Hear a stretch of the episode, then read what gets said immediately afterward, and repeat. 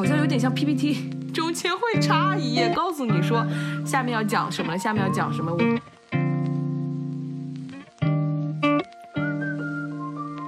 我我期待的是他看到那个小鸟，然后想到哦，对未来的期望，对监狱外面自由的期望，对对对，然后他啪叽把人打死了，自由的唱我，对对对，嗯。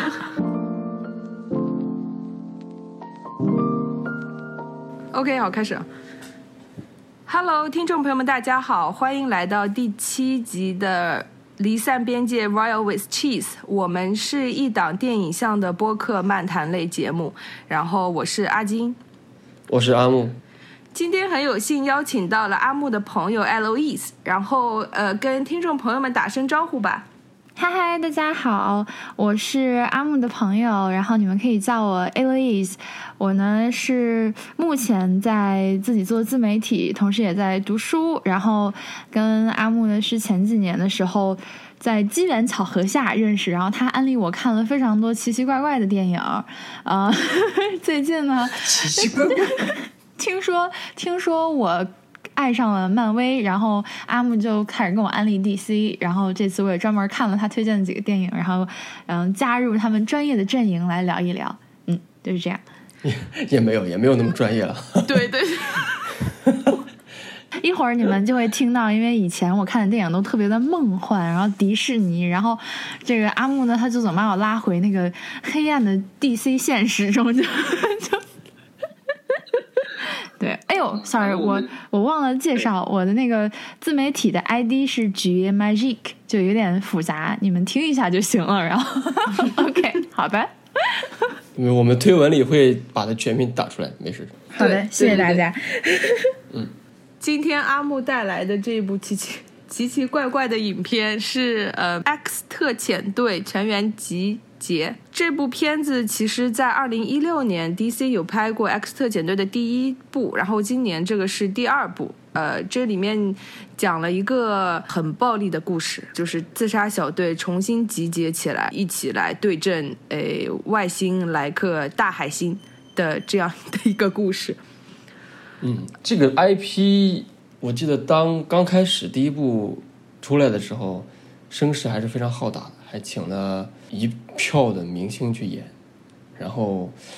到第二部的时候，只有小丑女的演员是原班人马，剩下的人全换了。哦，不对，那个他们团队的那个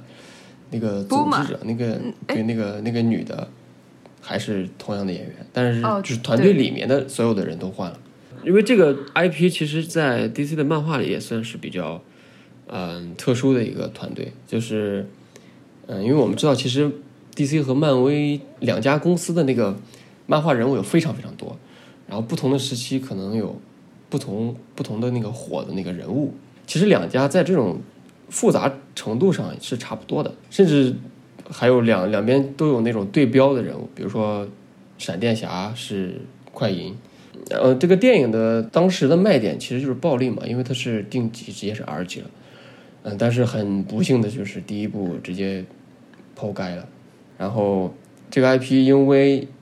如果我这样说，不知道会不会有人反对。其实我觉得是因为那个小丑女的这个角色的成功，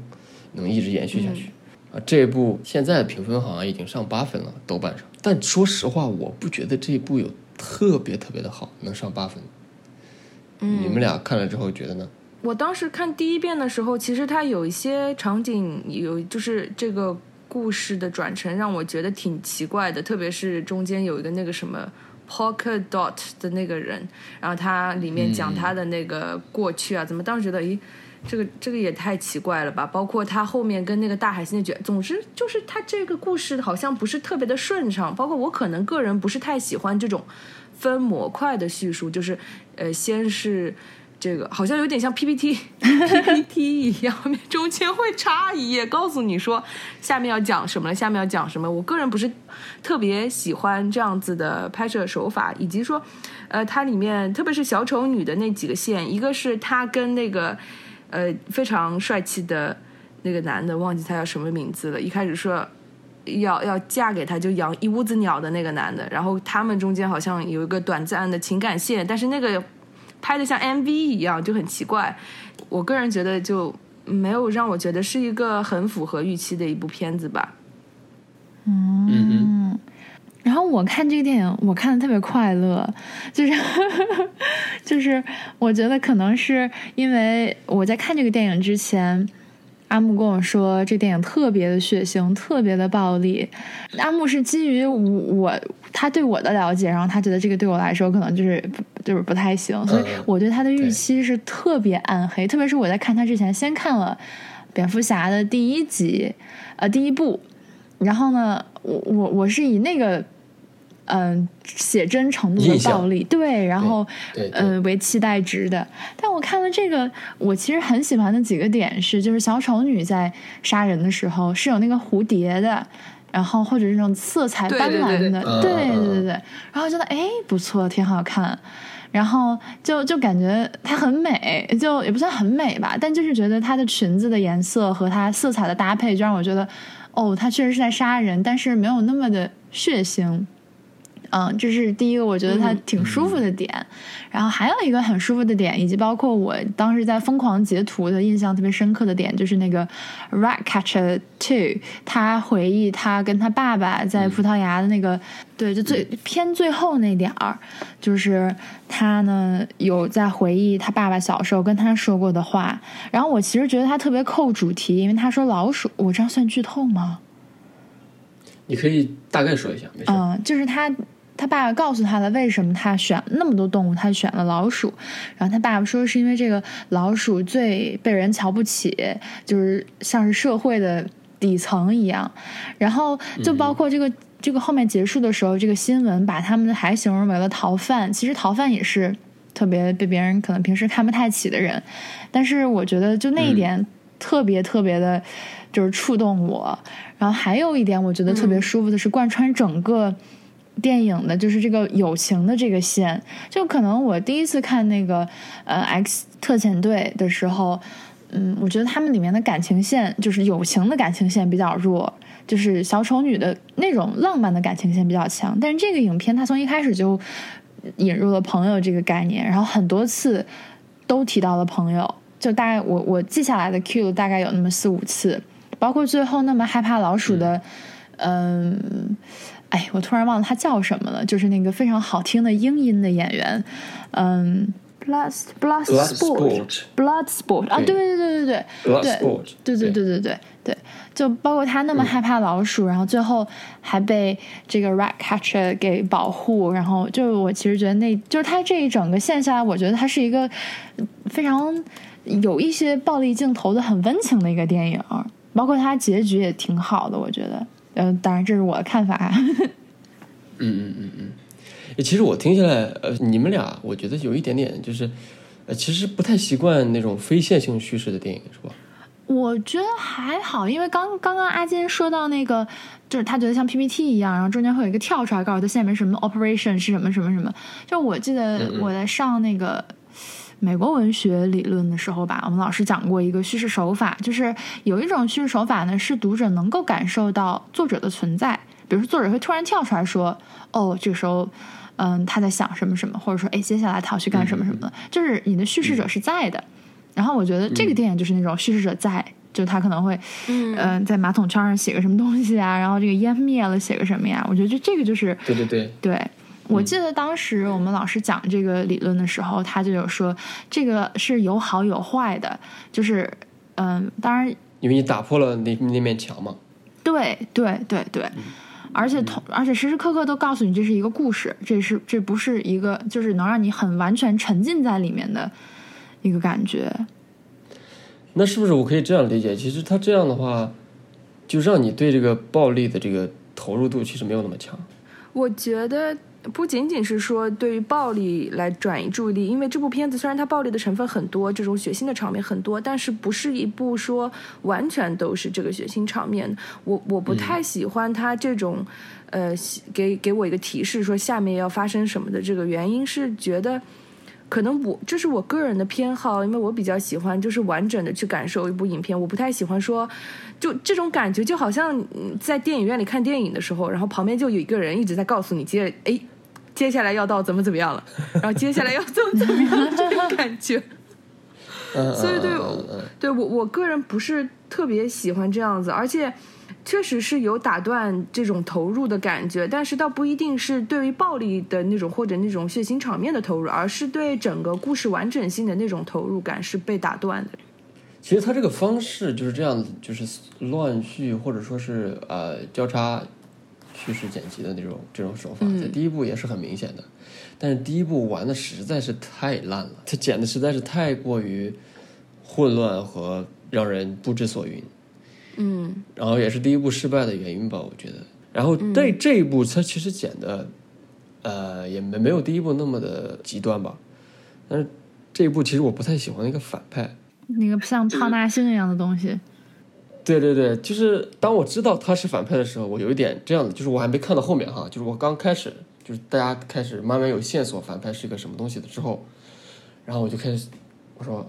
应该是什么？应该是这个东西应该是美国政府搞的。然后我们派他派这个小队去抹除这个痕迹，就让我缺少那种观影的惊喜。也可能是我这种套路型的这种商业片看太多了哈，就是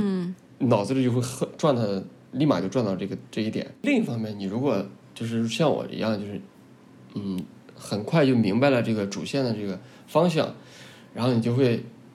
啊完全放松了啊。那我大概知道他会演什么样的大方向，但是呢，我们就看看他这个。那个小点拍的怎么样？他起码就整个片子的重点放在了这些这些团队的角色上，这是大概就是我第一次看的时候那个印象。但是小丑女的这个台词我倒是真的没想到，就是我记得我记得我刚看完的时候，微博上我关注了好几个呃博主，他们都截图了这这段台词，就是他开枪了之后说的那段台词，这是正经放开了，因为以前只是说在 R 级就是血腥暴力场面上的放开，现在。直接台词就完全就照着呃女性主义的方向去说了，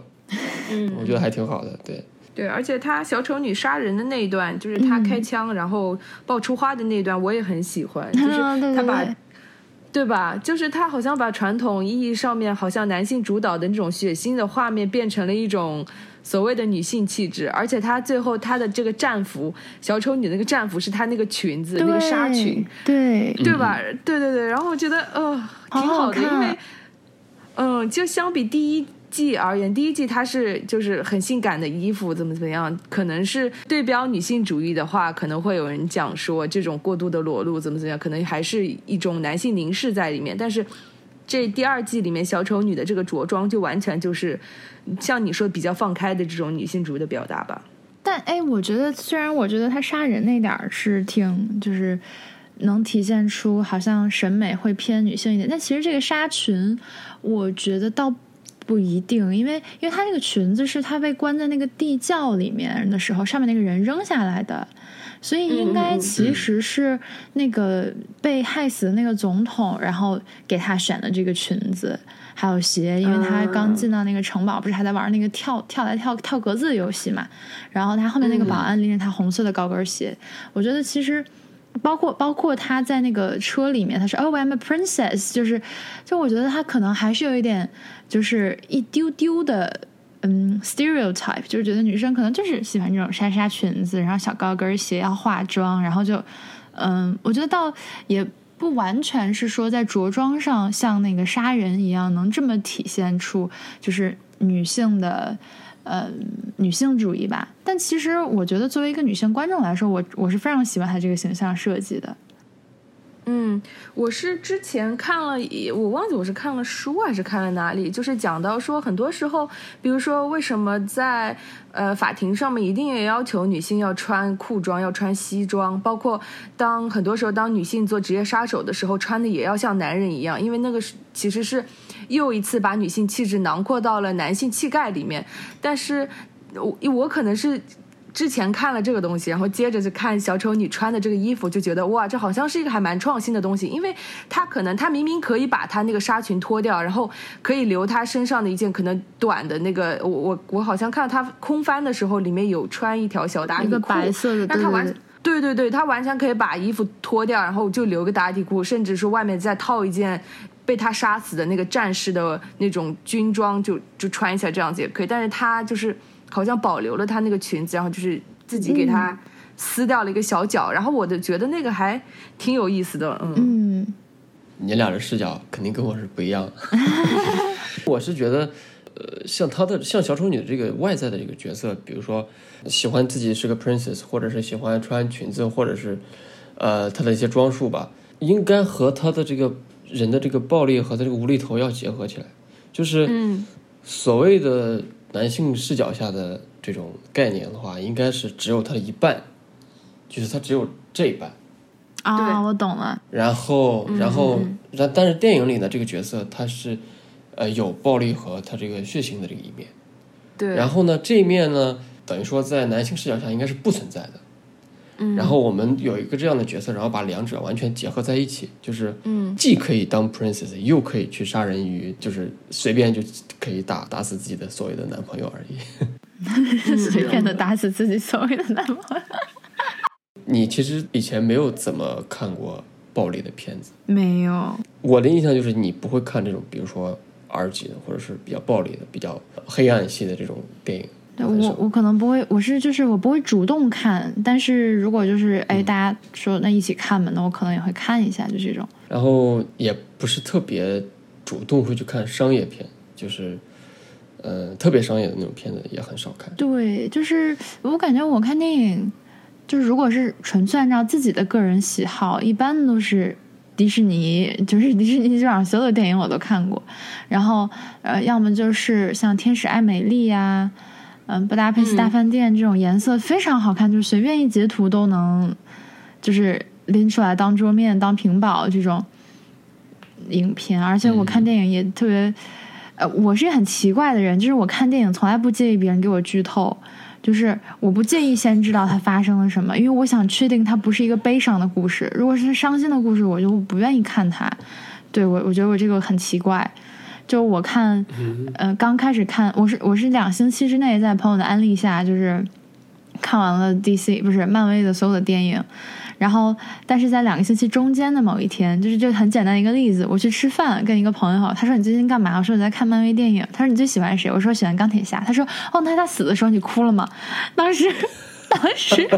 我说啊，他死了吗？然后我从那天中午，我真的一点都没夸张。我吃饭的时候我就想哭，我一想，嗯，人家死了，我就想哭。然后，然后那天晚上我跟他吃了午饭，然后吃晚饭的时候，我又想到钢铁侠后面会死，我又想哭。然后我睡觉的时候，我想到不行，他要死了，我又想哭。然后我就跟那个朋友发微信，我说他哪一部死的，他就告告诉我了是哪部哪部哪部。然后那部我一直拖着没看，就我就害怕。就我我甚至那两天，因为我是钢铁侠一二三连着看，就是特别上头，特别喜欢钢铁侠。然后一想到他要死掉，我就真的就是当场就会哭。包括我刚刚说的时候，眼里眼里面还有点小泪花，我觉得好难过。对，就我我是丝毫不介意剧透那种。如果知道他要死，我就我就不看，我就觉得哦，如果不看他就不会死，就是那种。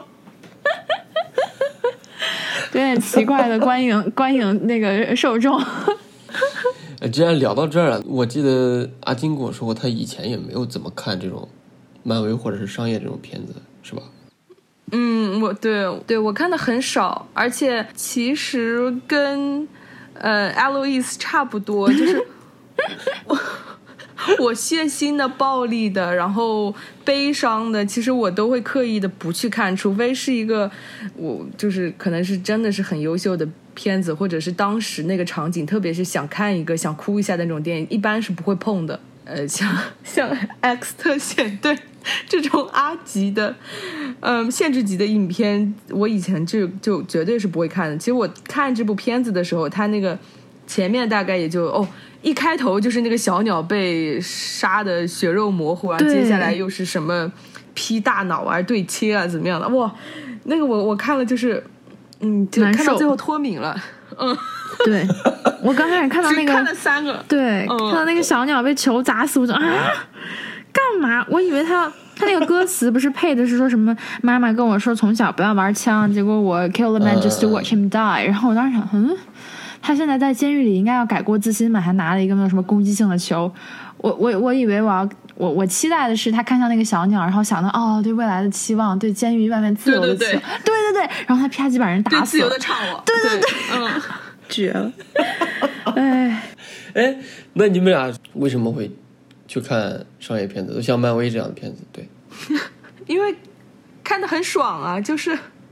感觉他那个节奏特别好，一部接着一部，一部接着一部，就很想知道他发生了什么。而且其实漫威的片子没有什么大的暴力，所以还好。哦，还有个很重要的原因是我当时看了我，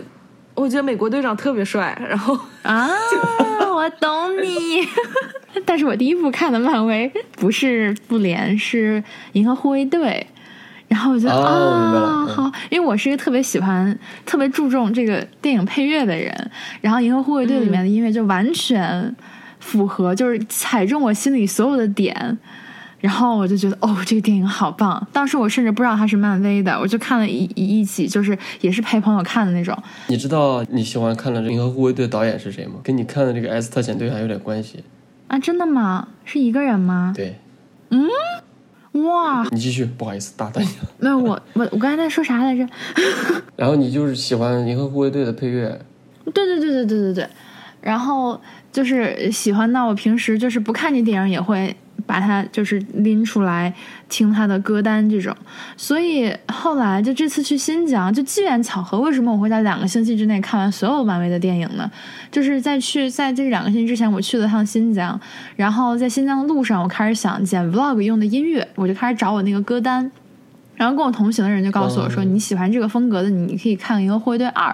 我说哎还有二呢，他们就告诉我说，哎那你那你那个就按顺序看呗，这样看你就是。梗啊什么都懂一些。当我看到那个推荐观影的例子，就是那个 list 的时候，我当时就崩溃了，怎么这么多？我想要不就看看钢铁侠，结果钢铁侠一就完全把我勾住了，然后我就一下两个星期把所有都看完了，然后再找再找阿木，就是说我现在是个漫威粉。阿木说两个星期人都变了。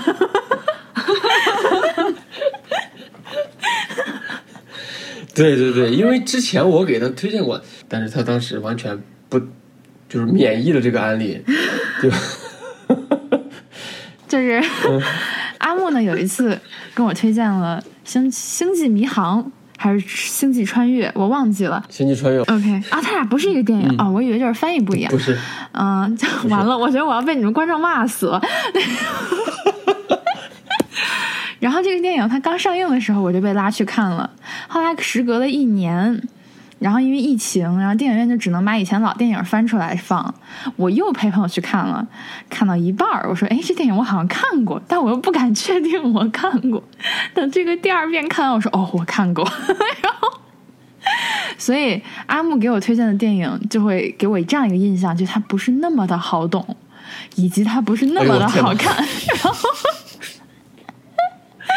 所以他给我推荐那些什么什么，就是漫威 DC，我当时当当时脑海中就是浮现的是《星球大战》和《星际穿越》的组合，我在想不行不行不能看，就是，嗯，就我们每期节目，其实阿木推荐的片子都是那种要看个两遍，然后要思考很久的那种片子。有吗？我之前让你看那个那些，你不是觉得挺好的吗？对，就是好，但是就是比较会动脑子的片子，就是我可能有些时候甚至要把很多的专业知识，把学校里学过的知识回回过来翻一遍，然后看看能不能更好的理解这部影片的这种那种影片，就可能光靠我的脑子，有些时候有点还看起来有点吃力的那种感觉。嗯，我懂。哎呦我天哪！嗯，我这是怎么看漫威？你们都说过了，然后那对 DC 整体的态度呢？其实我应该问问阿金，因为看的 DC 还是稍微多一点。你最早看 DC 是哪个片子啊？我看的第一部就是真正意义上认真的看的第一部 DC 的，其实是蝙蝠侠，就是你那时候推荐我看的蝙蝠侠那么几部，然后接着是前两天看的神奇呃神奇女侠两部，嗯，然后就。这个自杀小队差不多是这些，其他可能零零碎碎看过一些，但是不是可能带着脑子去看。回到暴力影像，就是大家会对 DC 的态度会就是偏黑暗一点，特别是早早些年吧，就是在 DC 近几年拍这些正义联盟这系列之前，当然正义联盟其实也有一点那种黑色的滤镜，就是暗黑系的那种滤镜，但是之前他因为他出名的像诺兰呐，甚甚至是。主要是蝙蝠侠的这个故事，大部分都是在那个犯罪都市，呃，这个印象，或者说这种故事原本的这个背景就是这样的，比较犯罪系列或者说暗黑系列的这种，可能它翻拍过来之后就会有一些影响。啊，当然这些成功的电影都是这种比较深沉、比较不是特别梦幻的风格。其实我有时候觉得漫威其实还拍的挺梦幻的，就是其实因为 Alice 他不喜欢特别血腥暴力的这个点的话，因为之前我大概有个印象嘛，所以我跟他说这个 X 特遣队会比较血腥，但是我也跟他说了是一个幽默风的，就是恶搞一点，嗯，稍微没比那个蝙蝠侠要。幽默很多，对，就想我我我在想，就是为什么你会接受 X 特遣队接受的这么的 顺利，但是蝙蝠侠居然，可能是因为，其实我也在想这个问题，然后我的答案大概是因为 X 特遣队他的那种杀虐的方式是我意识中知道现实生活中不可能发生的，所以我不会害怕，但是蝙蝠侠他就很真实。就是，他就会让你有一种代入感，觉得哎呦呦，他要打我了，就那种感觉，就好疼啊。然后，包括特别是蝙蝠侠第一部，他刚开始的时候，就是在那个监狱里面，然后打起来的场景，就让我觉得是那种《今日说法》里面那种监监控录像那种感觉。就是，所以我就觉得，哎呦，好真实。但是《X 特遣队》虽然说它确实很血腥，但是你有一根弦儿在那儿，你知道这不是真的，所以就。还好，你只会把它当做一种艺术表现的效果去看。嗯，我觉得也是，就是，嗯，蝙蝠侠他这个片子拍的因为太现实了，所以很多时候看上去有点点沉重，就是有点带着思想包袱去看的。但是看这个呃《X 特遣队》就好很多，知道不会发生的嘛，就相当于是看个动画片一样。呃，对对对，有点那种感觉。就我在看这个。X 特遣队的时候，以及我后来又看了 X 特遣队一的时候，它里面就是这两部影片就非常多，像我们之前讲的，就非常多暴力，然后血腥的，然后甚至是那种解剖式的暴力，就是把这个身体内部里面心脏被插的那个镜头都给你看，然后脑子又劈开来，然后人又被吃掉的那种血腥、那种暴力给你看。然后其实我看到最后是真的是对这种。场面脱敏了，就我一开始其实对这种场面就是真的是手会挡着屏幕，然后看一下下面的小小的字在讲什么的那种。在看这部片子的时候，因为它这个场景真的是实在是太突出了，然后我当时就想到，就是其实我们如果单拎暴力这一个成分出来的话，其实这种杀人，然后这种血腥的场面，其实通常就是不太好的，就是不太被社会所接受的吧。但是在这部影片当中，恰恰这种暴力好像是使得这个嗯自杀小队的这些成员们，他们获得了这个主流社会的认可，就是获得了家人的认可，就觉得就是女儿会为他骄傲啊怎样的，然后包括最后呃能够拿到减刑啊之类的，这个就觉得挺有意思的，因为本来暴力这个这件事情本来是不好的嘛，但是这部影片里面好像变成一个还不错的东西。然后这让我想到了这个这个法国黑人思想家 Franz Fanon，他对呃暴力以及他这个在去殖民主义的一些思想。然后其实虽然去殖民主义其实跟这个电影听起来有点关系不太大，但是我来讲一下，看看能不能联系到一起去。就是 Fanon 他首先他认为就是暴力和革命是去殖民化的一个关键，就是。这里面当然就是首先有两层原因，一层是因为暴力它可以使黑人认识到，就是自己和白人其实是一样，就是一样的生命，然后一样的呼吸，相同的生命体征等等，然后这样子就是可以，这个暴力就可以被用来消除这个白人殖民者一直以来灌输的这种肤色自卑，然后让黑人意识到，就是啊，你们身为白人其实并没有什么神秘的这种肤色高贵的特性，然后从而这种。这个创造这个黑人殖民地的时候，呃，他们创建的这种非黑即白，然后非恶即善的这种二元对立的关系，在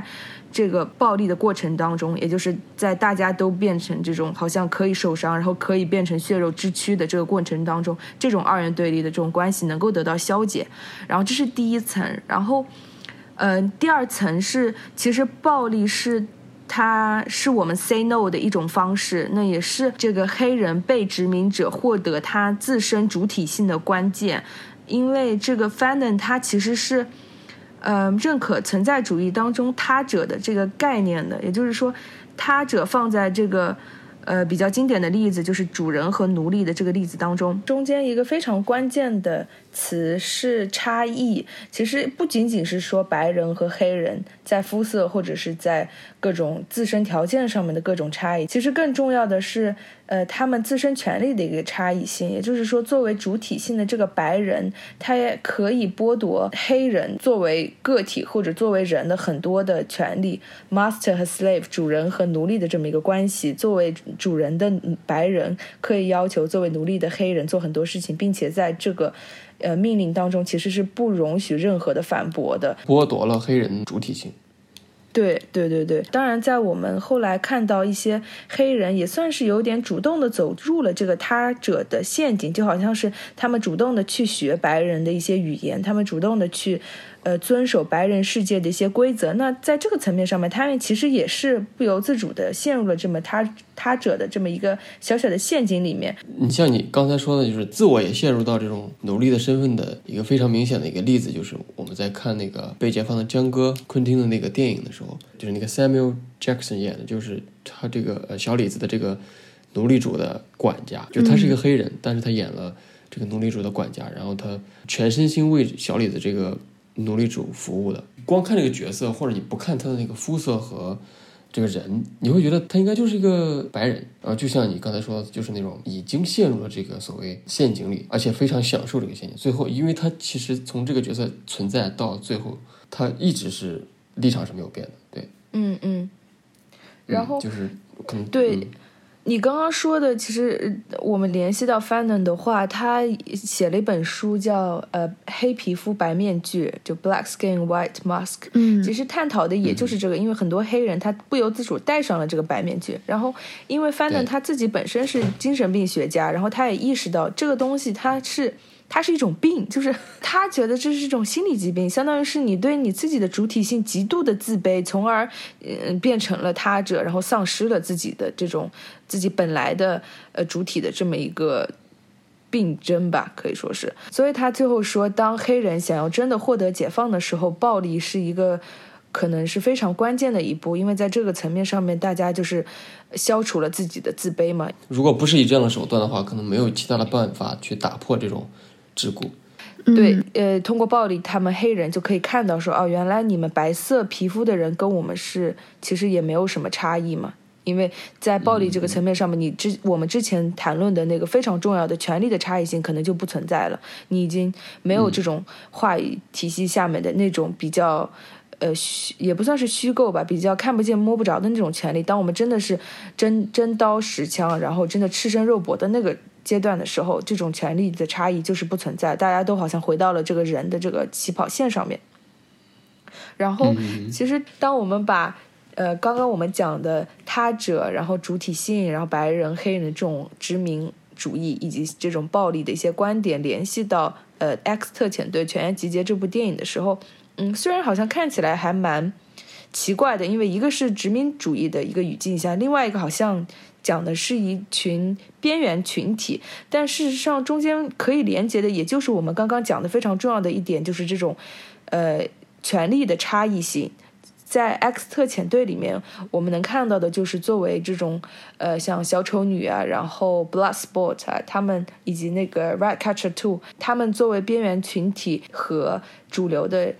呃，价值观之间的这个。权力差异就好像是一开始黑人和白人之间的那种权力差异，在这个层面上，也就是说，他们像小丑女啊，然后 Black Sport 等等，虽然说他们确实是犯下了罪，所以是被定义成罪犯的，但是另一个层面上面，可能也是因为在被定义为罪犯的时候，他们是作为他者，而不是作为有主观能动性的。人而存在的，另外一边是我们看到那个电影里面的长官 Am Amanda，然后他在看到大家被团灭的时候，没有表现出任何的怜悯，看上去跟也这个边缘群体好像也是共享了一些呃比较血腥的一些对性格，对对对。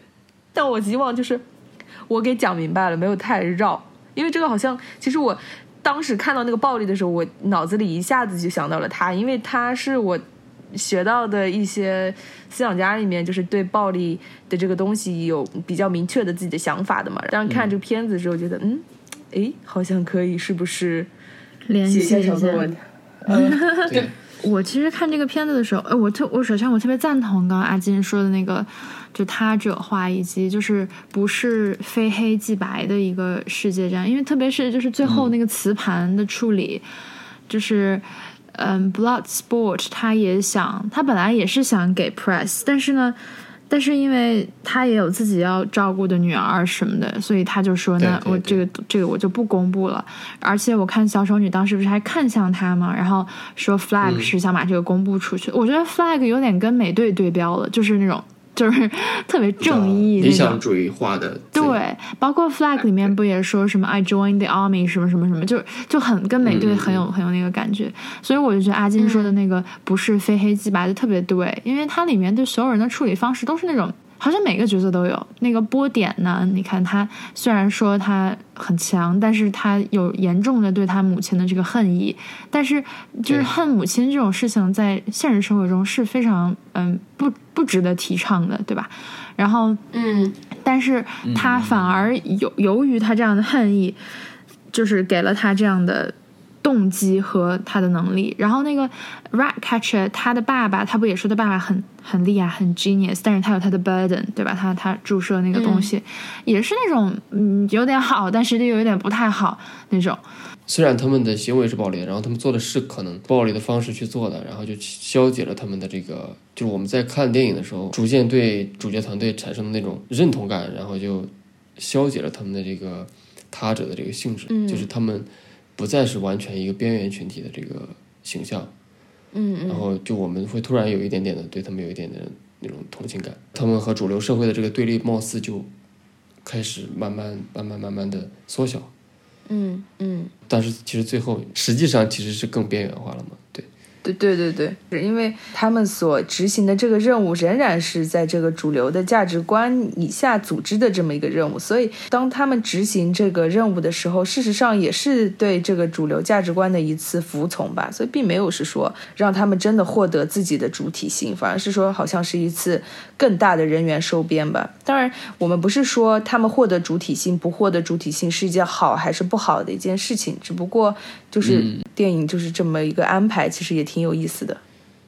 嗯那好，今天我们就先聊到这里啦。然后非常荣幸阿木的朋友 Alois 来做客我们的节目。他好像拜托过我，让我说他的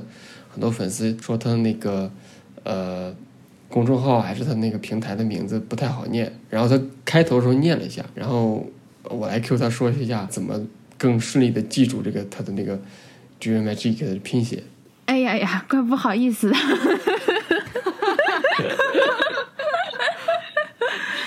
就其实它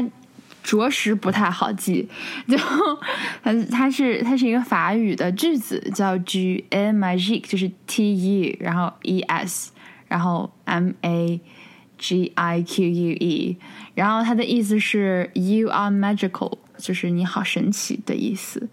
然后这个对这个名字吧，确实不太好记。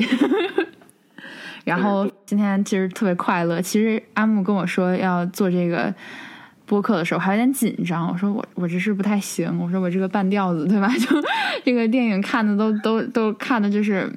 对吧？就没有什么专业水准在。然后我今天一听阿金说，原来跟我一样看电影是图快乐的人也不少，所以我就很快乐。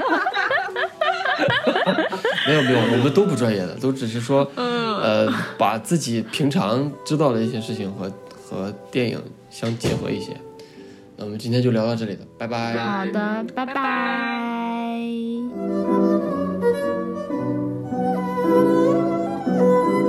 感谢大家收听。目前在喜马拉雅和小宇宙 APP 搜索“离散边界 Royal with Cheese” 即可找到我们。